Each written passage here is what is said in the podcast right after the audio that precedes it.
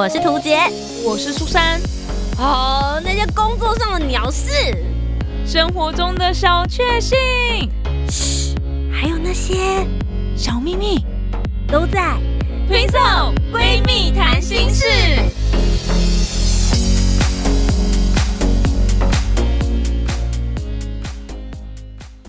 Hello，大家好，我是胡杰，我是苏珊，我们是推送闺蜜谈心事。女人一辈子的事，女人一辈子的事情是什么呢？是这跟我们今天要讨论的主题对很有关联性。我们就先卖个关子，首先先进入今天的五分钟闲聊时间，这是我觉得我最喜欢的 part。真的就是跟大家分享一下我们的近况嘛。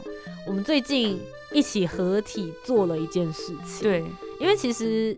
我们大概在三年前，二零一六、二零一二零一五年底开始，对我们一直都有在荧光幕前合体，只是那个频道没什么人看。对，我们的 YouTube 频道，嗯，那时候很认真的做直播，我们每一个礼拜就一起做一次直播。对，然后甚至我们后来在二零一七、二零一八的时候，我们每个礼每个月都会推出一支影片。对，我们很用心哎，拍各种不同的主题，然后还有去街访，对，就是各种不同的尝试。但是因为真的没什么人看，对啊，然后又花了太多的心力，后来我们就只好收山了。对，那就 现在，因为我们接下来都在做广播节目主持人。所以我们就现在转战 podcast，对，但我们还是很欢迎各式不同的机会或各式不同的厂商邀请我们再一次露脸。没想到机会就真的这样来了，没错，我们就邀请我们这一次的重要厂商苏珊。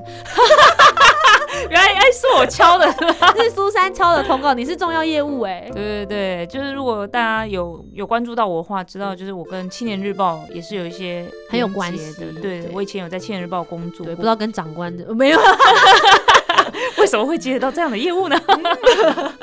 不好说，是在一个小房间里面，然后 的会议室讨论出来的啦。对，这一次的计划，苏珊跟我们讲一下。对，因为《千日报》呢，我们现在虽然说我们是军方的报纸，但是我们也在做数位转型，就是希望可以让更多人的，就是不管是民众啊，或者是呃军眷们，可以更了解军方的想做的一些事情，或是我们想要更贴近民意这样子。所以呢，《千日报》他们就有一个呃单元吗？算是单位啦，叫做数位中心，就是专门在做这种，比如说社群经营啊，或是拍摄一些有趣的影片，可能跟军事有点关系，可能又跟军事呃有点没有什么太大关系，但是就是希望可以呃吸引大家的目到更多人。对对对，然后反正他们就在做这种网络数位这一块，然后他们就想要来开始做节目了。因为美食节目其实大家都是很爱看的啊，就是看人家吃东西也觉得哎很不错。那我们之前就有做过，像是在营区附近有什么样的美食可以推荐给大家。嗯，那从今年开始呢，他们就把这个节目做得更扩大一点点。然后希望可以找到知名的 YouTuber 或是知名的旅游作家来帮我们加分。我个人其实是觉得美食这件事是大家都好呃喜欢的东西，但拍出漂亮的美食这不稀奇，因为每个人只要去他都可以拍得出来。我觉得他们是需要美人。是是是，这就是为什么请您来啦，好不好？是为什么请我们两个一起出现，好不好？然后所以这一次的话，我接受邀约的时候也还蛮惊讶的，就想说哦，好，还蛮有趣的。因为青年日报当然是一个我觉得还蛮特殊的一个媒体单位。那因为我自己本身对于那个军方的消息完全不懂，可是我算是有军方背景的，我觉得。哦。我我爷爷以前是空军官校的教授。他是教就是数学、微积分跟航空相关的，哇，好厉害哦！所以后来他们这一次邀约我的时候，跟我讲第一次要去拍摄的地点的时候，我有一种，我想应该就是因为我的家世渊源的关系。对，我们第一集到空军基地附近这样子，嗯，去找各式各样的美食。不过我要承认，就是我接到这个工作的时候，我还是有一点惊吓的。为什么？因为其实我不是很擅长吃东西哦。嗯，可是我们两个其实之前有去，呃，我们是拍吃的还是直播吃东西？但是苏珊很会吃，我不是说她很会吃东西，我是说她很会吃哦，吃起来吃起来很好看，好吃样，看起来就觉得这东西好像应该要去买哦。而且我专长对，而且我觉得 苏珊很会描述食物哦，真的吗？嗯，我觉得我在这边有点那个哎，就是好像没办法成为真的美食布洛克或是美食主持人呢。因为我觉得也许同一种类别的东西，你会很愿意去做尝试。哦，然后我就是那种玉米浓汤可以喝一辈子的人。可是你也会挑吧？就是哦，这个这家玉米浓汤不行，哦，这家玉米浓汤嗯还不错，你还是分辨得出来吧？我好像只分辨出来豆花，哦哦哦，你是豆花达人，这是真的，这是真的，因为我超级喜欢吃豆花的，对，会被吃掉吧？不会不会，它会一直往后。吗？你继续 OK，对对对好好 OK，对不起，那就继续 OK。嗯所以我对于自己喜欢吃有坚持的，我觉得我想得出来就有豆花。嗯然后我是怎么样子发现我自己对于食物的描述其实并没有很精确的时候，是因为常常拍旅游影片，然后就一定会吃到东西，对，然后就发现我发现我乏善可陈，有这么这么快就词穷是不是？就是是我会觉得说啊，真的很好吃哎，这真的很厉害哎，哇，跟别家都不一样，哪里不一样？你讲出来啊，讲出来。对，然后后来我现在就学会了一招，就是我就会把摄影机转过去给我男朋友或是我弟，你觉得怎么样？哎，这招蛮好的。然后如果他讲不出来，就骂他，就跟他讲说，哎、你真的很不会形容哎、这样，高招高招，而且就利用这个时间还可以争取一点时间，想说那我要怎么描述这个口感，对，然后节目效果做到了，我回去又，然后之后我又可以好好的形容我想要讲的形容词，这是我现在用的招数，所以就是这这一次也要用在苏珊身上。希望这次有表现的好啦，到时候大家可以看一下我们那个影片。对，我们把链接放在资讯栏，那大家也可以多多去支持我们，不论我们讲的好或不好，在下面留言一定都要说很棒哦。好了，那接下来呢，来讲讲我们刚才啊，大家有想到我们要讲的女人一辈子的事是什么事吗？可能就是我们需要上镜头，希望脸可以小一点。那大家会说，哎、是医美，才不是呢。今天我们要教大家怎么样子健康的瘦下来哦。今天谈什么？减肥减重真的是每个女人一生的课题耶。真的啊没办法吧。而而且且我觉得最让人生气的是，常常你觉得你在减肥的时候，旁边人都会用一种就是哈，你很瘦了，你为什么会需要减肥呢？好好吃饭好吗，年轻女孩儿。然后我就会觉得他说我年轻哎、这个重点歪掉没。有啦，我跟你讲，因为最近我就是很努力的在减肥，然后我爸就是每次只要看到我，就说你为什么要减肥？你为什么要减肥呢？然后有一天，他因为就是我我们之前在忙一些工作室，他就想要安慰我，嗯然后他就拍拍我的手臂，嗯然，后他突然就，哎呦。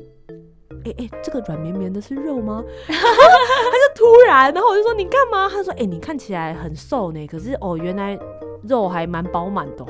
他用“饱满”这两个字来形容我手臂上面的白白肉，让我觉得超不爽的。所以我就觉得，对啦，因为你知道女生有时候其实只要会穿搭，可能就会把一些肥肉遮起来。可是我诚实的讲，我觉得有的时候女生减肥不只是为了外观好看，到我们这个年纪的时候，有时候已经是为了健康层面着想的。对，没错。大家知道我的体脂肪有多高吗？我要公布吗？哦，还没还没有还没有减肥之前的体脂肪是三十哎，正常应该是多少？女生的话应该大概二十六到二十八，可能就已经是极限。三十就是真的你的肉会溢出来，哦，就是这样子吗？溢出都没有在研究。溢出来就是你真的就是。会有很多软趴趴的啦，嗯你就那些都不是肌肉，然后它其实是会造成你身体上面的负担。我觉得这些都还好，最可怕的事情是你的那个内脏脂肪。对对对因为其实我们的身体里面就是内脏旁边都会有一层脂肪在保护它，对可是当它变过厚的时候，它可能就会影响这个器官的使用上面的一个方方面会会出现一些问题。对对，所以我觉得已到这个年纪，我们并不是说要瘦到你知道四十三啊、四十五公斤，还是要变成辣 model 身材。对对我也不是为了比基尼，我已经放弃了，就是不是为了这些，而是希望我能够活久一点。嗯嗯对，嗯，我觉得现在的减肥心态会变成是这样。苏珊，你自己应该也蛮多减肥经验的吧？唉，真的，我一辈子好像就一直在减肥那种感觉，因为我从来没有瘦成辣妹过。我最瘦，人生最瘦大概就是小学的时候吧。小学那时候很爱运动，然后就会跑步啊，然后我还是体育校队，就是躲避球队也也是我，然后田径队也是我，然后拔河队感觉运动量很足，对。然后那时候就真的是又黑又瘦这样子。好好哦。然后经过那段，而且我暑假都会去游泳，就是我天妈哪就是会。穿那个泳衣，然后展现自己美好的身材。没有展现美好身材，就是那个去像是在那个比赛的感觉的那种、欸。天哪，好帅哦！连身的啊，你就是那种小时候会有很多女孩子会递巧克力跟卡片给你的女生。呃，也没有，对，然后也没有男人男生递巧克力跟卡片 OK，我们今天不是讨论爱情，好，然后就是反正过了这个小学的时候，我就一直都是肉肉的状态这样子，嗯因为我自己也很爱吃，然后真的是一直在减肥，真的从国中就一直把减肥这件事情挂在嘴边的人，可是真的就好难哦。对我觉得是因为苏珊对于美食很有坚持。你应该是不愿意当前有好吃的东西，可是我却为了要减肥忍耐。对对对，因为我怕我这辈子只吃这么一次，我会这样想，我真的会这样想象。然后有些东西就是你没办法控制你的口欲的时候，你就想说，这东西说不定我这辈子就吃这么一次哦，还不好好把握吗？其实我蛮喜欢你的这种态度跟概念，因为在网络上面有很多人，我觉得对减肥很严苛的那一种文字词，他就会写说，如果你连你自己的口腹之欲都没有办法控制，你还能控制什么？对对对然后，我就会觉得说，你为什么要控制我？你管我，我就是想吃。哎、真的，因为其实我这一阵子，就是我最近去上了一个营养课，然后他其实他用的方式很有趣，他是说现在减肥这件事情，其实三分你是靠运动，但七分是靠吃。对，因为其实你吃进去的东西是决定它会不会被储存成脂肪，嗯或是你吃进去的东西会决定能不能分解你现在身体里已经有的脂肪，其实是一件相对重要的事情。那运动的话，其实是帮助这些肉，就是肌肉能够有更有力量去支撑你的骨骼，或是你的生活所必须，甚至是调整你的呼吸等等。它当然还是很有帮助。嗯，可是如果你是想要达到有效的减重的话，嗯其实肌肉脂肪转成肌肉是反而会让你体重变重的。哦，嗯，所以其实很多人说你在减肥的过程之中，一开始如果你是靠运动的话，其实一开始你的体重是会不减反增，嗯嗯，因为你的脂肪通通转化成肌肉。可是他就会说运动是可以雕塑线条。对对对对对，其实概念就是在这边，所以有很多人他去运动，你会说，哎、奇怪，我的体重为什么没有下降？我是不是应该要放弃减肥这件事情？不是的，嗯对我觉得，这个是常常大家在数字上面会有一些小小的迷思。对对对，你想一下嘛，就是你去菜市场的猪肉摊，嗯你拿了一公斤的肥肉，就白色的那种肥肉油脂，跟一公斤的瘦肉，体积是不是就差很多？对，所以你想象一下，其实已经把那一公斤的肥肉变成一公斤的瘦肉，多么值得开心的事真的啊啊！！我在网上看到很多教大家怎么健身减肥的这种就是例子，他可能会放那个毕业照，就是 before after 的那照片，但是他的体重其实都是反而增加的有些增加，比如说他本来是五十公斤，可是很就是看起来肉肉的、松松的，可是他锻炼之后很紧实，可能还有那个川字腹肌，有没有？女生都有那种川字腹肌，可是他可能是五十四、五十五公斤，就是这样子。的我觉。得其实维持运动习惯还蛮重要，虽然我自己现在讲完全没有说服力，因为我 就是一个 不运动的人，对我真的很懒，我嗯有一阵子有去健身房。嗯，对对对，对，四个月还五个月左右的时间吧。你其实真的有感觉到运动很对明显对运动对你本人产生的影响，我觉得是那个精神气完全对，差超多的，真的差很多样。。对，那嗯明明你就觉得运动这么累，可是结束之后你反而觉得精神更好，集中力更佳，可是就是觉得很懒。然后因为我、嗯我是一个很不喜欢在健身房洗头的人。哦，为什么？因为我就运动完黏黏的，可是我就觉得它不是我家，然后就有一种在那边洗战斗澡的感觉。嗯好，然后我在那边花一次时间洗了头、吹了头发，然后回家之后又要再弄一次，我就觉得啊呀，哦就觉得很阿杂。既然为了这种事情放弃运动，我知道大家一定觉得我很蠢。所以人家说，如果你要去健身房，你要去家附近的，千万不要跑一趟，就是要搭一趟捷运还是干嘛的。我我去的健身房就是在离公司比较近，哦但离我家就超级远，大概五十分钟。所以我有的时候真的是要为了去运动一个小时，我花五十分钟的车程去一趟，然后再花五十分钟回家。对啊，那大家了解那心情吗你？一定没有动力的、啊。我就很不想。对，那嗯后来我现在就是想说，透过健康吃的方式，就营养学的方法，看看能不能够控制体重。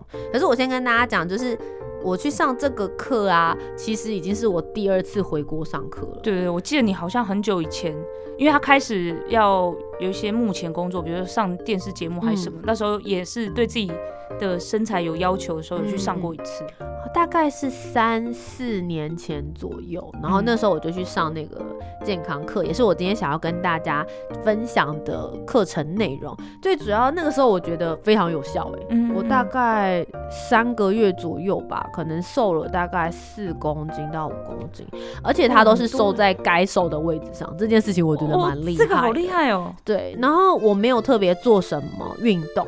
我没有多花时间做运动，我只是对于吃东西这件事情特别特别的注意跟注重而已。嗯，那我自己是觉得很神奇。当初来推荐我去上这一门课的人，也是一个脱口秀演员哦，嗯，他是男生，但他突然瘦超级多，而且精神也非常好。然后我就问他说：“你怎么了？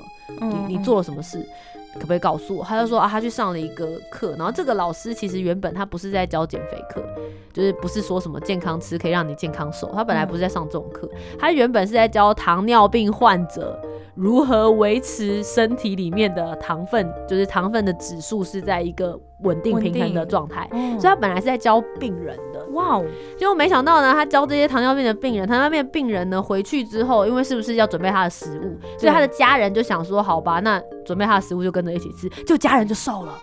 哇，好神奇哦，magic！对，然后接着他瘦了之后呢，就推荐别人，就说：“哎，你怎么会瘦这么多啊？我跟着我妈一起吃他那个糖尿病的饭菜。”然后他就说：“那应该很难吃。”他说：“不会，其实只要避开的的的几种东西，然后搭配的比例之后就没有问题了。你还是可以每天吃的很饱，然后但是最后却变瘦了。”所以大家就觉得很神奇，之后他的课程才开始展开。然后，所以他也是从他就是那个脱口秀演员，他也是他们家有人得糖尿病，然后就上了他的课。结果后来现在来推荐他，然后他就去上了这门课，然后再传给我，我现在再传给大家。哇，对啊，我觉得是一个还蛮神奇的事。身边有非常多。就成功的案例，成功案例，对，所以今天呢，就要在节目里面不藏私的跟大家分享几个小 paper。那如果你还想要更深入的话，我还是蛮建议这种课大家实际去上实体课程，其实自己吸收的还会是最好的，真的。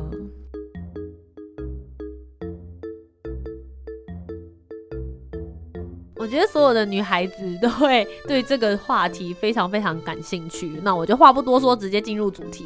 好，今天这个老师呢，他所在推扬的就是减肥这件事情不应该，你就只是说这三个月要减肥，所以我才照这个餐盘的方式去吃饭，而是你应该这辈子都要遵从这件事。对，因为它不是减肥，它是为了让你的身体健康，减肥只是附加效果而已。那它的概念是说，你要把一个盘，呃，你把一个盘子拿出来，它这个方法叫做微笑餐盘。大家如果有兴趣，也可以上网络直接搜寻这个关键字。它的方式就是说，你每一餐吃进去的东西应该要有一个比例，应该是五趴，也就是一半要是蛋白质，蛋白质可能会是肉类啊、蛋啊、豆干等等，这个全部都算是蛋白质类的东西。接着呢，你要有三份。刚刚已经有五十趴了嘛，另外三十趴呢是蔬菜类的，所以可能是呃高丽菜啊、空心菜啊，有纤维质的东西。最后二十趴就是糖分，嗯，糖分是可有可无的哦。这个糖分可能就会是面、嗯饭、餐后水果、任何甜点，全部都算在那二十趴哦。原来是这样算，所以它的概念是，其实有很多的营养师会说，你吃所有的东西之前，你都要计算你的卡路里。对，女生一天可能是燃烧到多少，大概一千一到一千二，男生可能就多一点，一千三、一千四、一千五都有可能。然后你要吃在这个消耗卡路里的范围里面嘛？通常大家会这样子教。他说，到底。今天如果为什么你减肥会失败，就是因为你每餐有太多繁复的步骤要去思考。哦，我现在喝下这杯饮料是一百卡，我现在吃掉这个瘦肉是两百之类的。他说，就是因为你要记录这么多东西。试问，平常如果你就没有记账的习惯，嗯，今天跟你说这三个月你要努力的记账，就会改变你未来的财务习惯。你会突然之间就变得超级会记账了吗？不可能。为什么记账会失败？就是因为。你平常不做这件事情，你不习惯，你不喜欢它很繁复又花你的时间。对，所以如果要用这种方式下去的话，减肥就很容易失败，而且你不可能一辈子都在计算卡路里。对，嗯，所以他的认知是，如果今天我教你的这一套方法是你可以用眼睛肉眼看完之后判断，诶、就可以大概知道这是能不能吃的，或对是它会不会对我的身体造成影响，那不是很好的事情。对啊，对，所以我现在都是用这种方式，就是每一餐我都会看我自己的。那我觉得这件事情最神奇的事是，我其实是一个非常不喜欢吃蔬菜的人，嗯嗯所以我会因为这个餐盘而去调整自己的蔬菜比例。光是这一点，其实我觉得就已经有非常非常大的进步了。你有没有觉得身体状况变很多？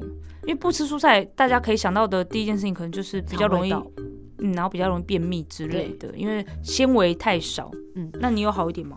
我好非常多、欸，那就真的是有差就是。有吃菜之后，我的肠胃蠕动跟就是排便的次数真的有变得稍微比较顺畅一点。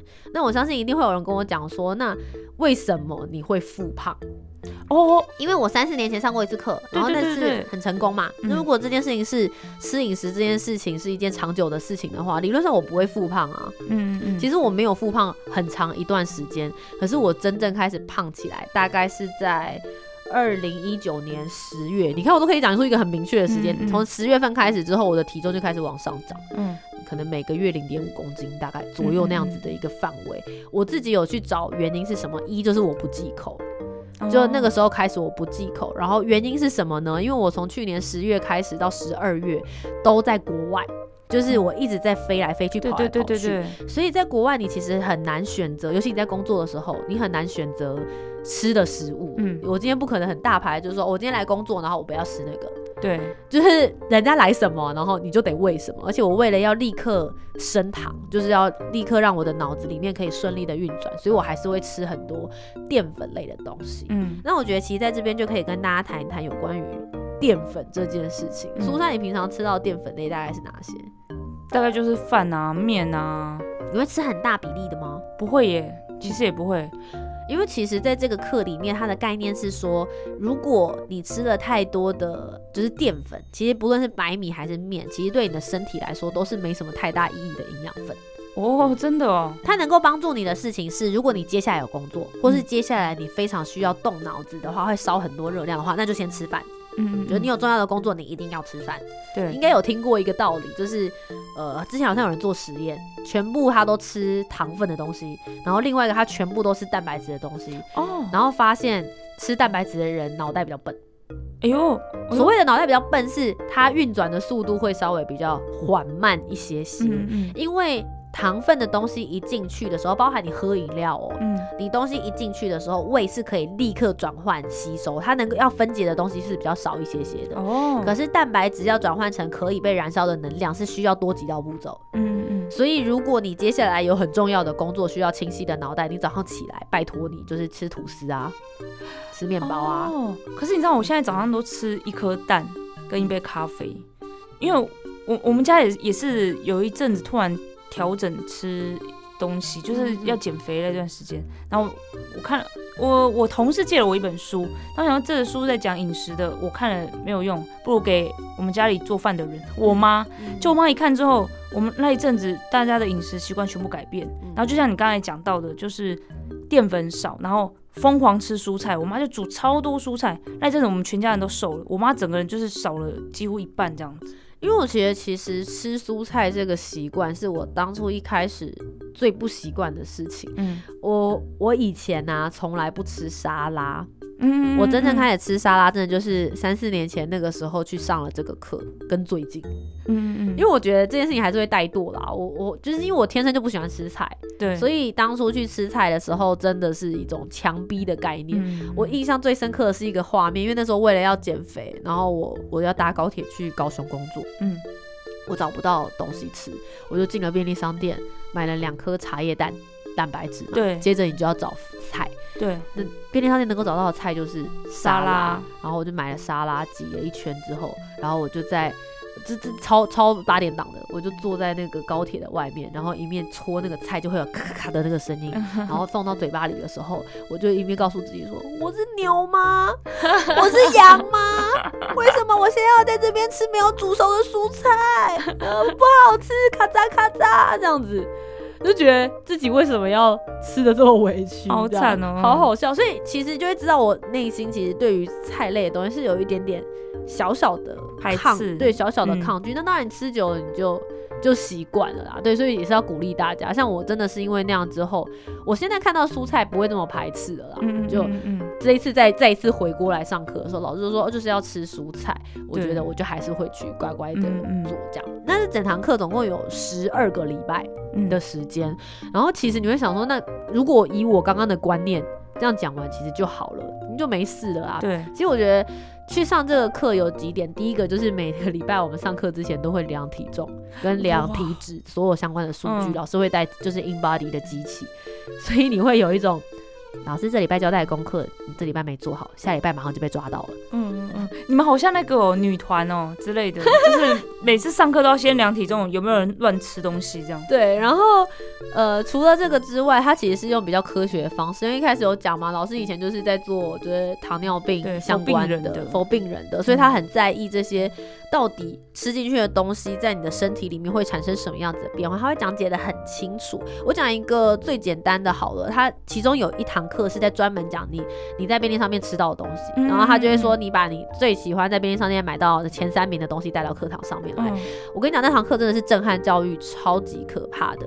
你一拿来之后呢，你就会看到，比如说我现在你，带什么？你带什么？我蛮好奇的。诶、我就带糖果，哦，哦，因为我很喜欢吃黑加力。哦哦哦，对。好好吃哦。对对对，我很喜欢吃黑加力，然后我最常喝的饮料是杨桃汁，杨桃汁保护你的声音对，然后最后我带了那个波卡洋芋片，这样子哇哦，这个应该是你们班那个教室里面的竞品吧？是竞品啊。可是你平常就是觉得，对，你会去买的东西。对，就会想说自己给自己一个奖励了时候，哦，懂懂懂懂，犒赏自己你。就会觉得好像可以去买。我嗯带来这三样东西全部都是竞品。嗯，对，就是大家其实真的，如果上完这堂课，你就发现便利商店没什么东西可以买了。嗯原因是什么呢？呃，大家通常都会去看成分。我觉得台湾有一点很棒的，就是我们在所有的食物标章上面成分是不能隐瞒的。对，你一定要写的很清楚。比如说，我现在手边有有呃一瓶茶，嗯它上面成分就写水、斯里兰卡红茶、台湾乌龙茶。好了，接下来关键它写了两样东西是我看不太懂的，一个叫做 L 抗坏血酸，然后哦挂号抗氧化剂，另外一个是碳酸氢钠小苏打。这两个是你稍微不知道它吃进去你身体里面之后，它会变成什么样子东西的吧？对对，好，它其实有一个非常简单的概念，当然中间还有很多他跟你解释的过程。我觉得对于理科来说是非常非常重要，你会知道你不能吃的原因是什么。嗯，可是我现在也是就透过广播顺便跟大家分享，如果你今天去了便利商店，你去买了一样东西，它后面写的东西越多是你看不懂的，嗯，或者越多是你不了解它进到你的身体是能够帮助什么的，你的身体也不认识它。意思就是这样，哦，了解，表示它对你的身体没有帮助。嗯，嗯嗯，它的后面这种东西越多，你就越要注意。所以那些化学的东西，就是就就老实说，其实我们身体也不能吃，可是这些食物上面就一定会有这样。因为所以，如果你仔细这样去看的话，我们之前就有分析有关于汽水，有的人他就是来上课，他就跟老师讲说：“老师，我不行，我这辈子都在喝可乐，嗯，嗯我就是想要喝汽水，没有汽水我就是一辈子都醒不来，就像有人一定要喝咖啡一样。”对，他就说，老师就说好，那你就去研究哪一个汽水其实是对你身体没有那么伤害的。其实汽水就是不行的，它就是糖水嘛。对，没错，它其实就不 OK。但如果你非喝不可的话，大家去看一下所有汽水背后的可口可乐，真的是比较不要喝。嗯然后，其实台湾最适合喝的是黑松沙士跟苹果西达。哦，黑松沙士还比苹果西达好一点，因为苹果西达里面还有加入一个就是苹果化学味道的那个成分香料。嗯，那如果你真的一定要喝可口可乐跟雪碧的话，那选雪碧。哦，就是你回去看一下后面的成分，你就知道了。反正概念就是，如果有越多你看不懂或者是很饶舌的那些东西，嗯表示它进到你的身体里，你的身体也不认得它。所以像比如说日式进口的产品、嗯，韩国进口的产品，其实你一比较之后会发现，台湾制造的东西还比如果一定要吃零食，宁愿吃台湾制造的。哦，原来是这样，我突然觉得全身起鸡皮疙瘩，好害怕哦。所以其实我觉得这个课对我来说是蛮多生活小知识的啦，对，所以你会讲说上这个课，当然老师可以把所有的精彩内容都浓缩在三小时就讲完。可是我觉得十二个小呃十二个课，它最主要还有一个很重要的功能性，就是监督你。是否有去实行。因为我觉得常常你知道一件事，跟你真的有没有实际去做，我觉得人还是蛮犯贱的。真的，对你就是需要像以前的老师在学校念书一样有小考，嗯，然后最后有一个期末考，所以你会知道说在小考的过程之中，你有没有听懂老师的指示，有去做到对的事情。然后最后一堂课的时候，就是耶，期末毕业典礼了，你是不是真的有完成你想要的目标？嗯嗯所以这是我最近去上的营养课的课程，希望也可以提供给现在正在听节目的，不论是女孩还是男孩们，我觉得都还蛮重要的。减重只是一个附加的功能，对最重要的是是还是希望大家可以健康过一辈子。嗯嗯。那最后呢？因为我个人觉得我应该是不太可能避掉可口可乐或是波卡洋芋片这种东西在我的人生当中，但是我们尽量少吃啦，不要那种每天吃，还每个礼拜吃。我觉得每个礼拜吃已经算太多了。你就把它放在刚刚不是有讲二十趴的淀粉跟糖类，哦你的算法就把它算在那二十趴的淀粉糖类就可以了。你就一样还是哦可以吃啊，你饮料也还是可以喝，只是呃，它后面其实还有在教一些进食顺序。我觉得这个也许在之后的节目可以再继续跟大家分享。那其实，在网络上啊，或是你自己身上，也会有很多不同的减肥方式，也欢迎大家可以留言分享给我们哦。那也不要忘记，我们每周的节目呢是在礼拜天晚上的九点钟会正式上架，也希望大家可以继续支持我们的节目。那当然也可以到我们彼此的粉丝专业。。如果想要找到苏珊的话，可以搜寻 S U S A N L O V M U S I C Susan Love Music Susan X 苏珊就是我啦。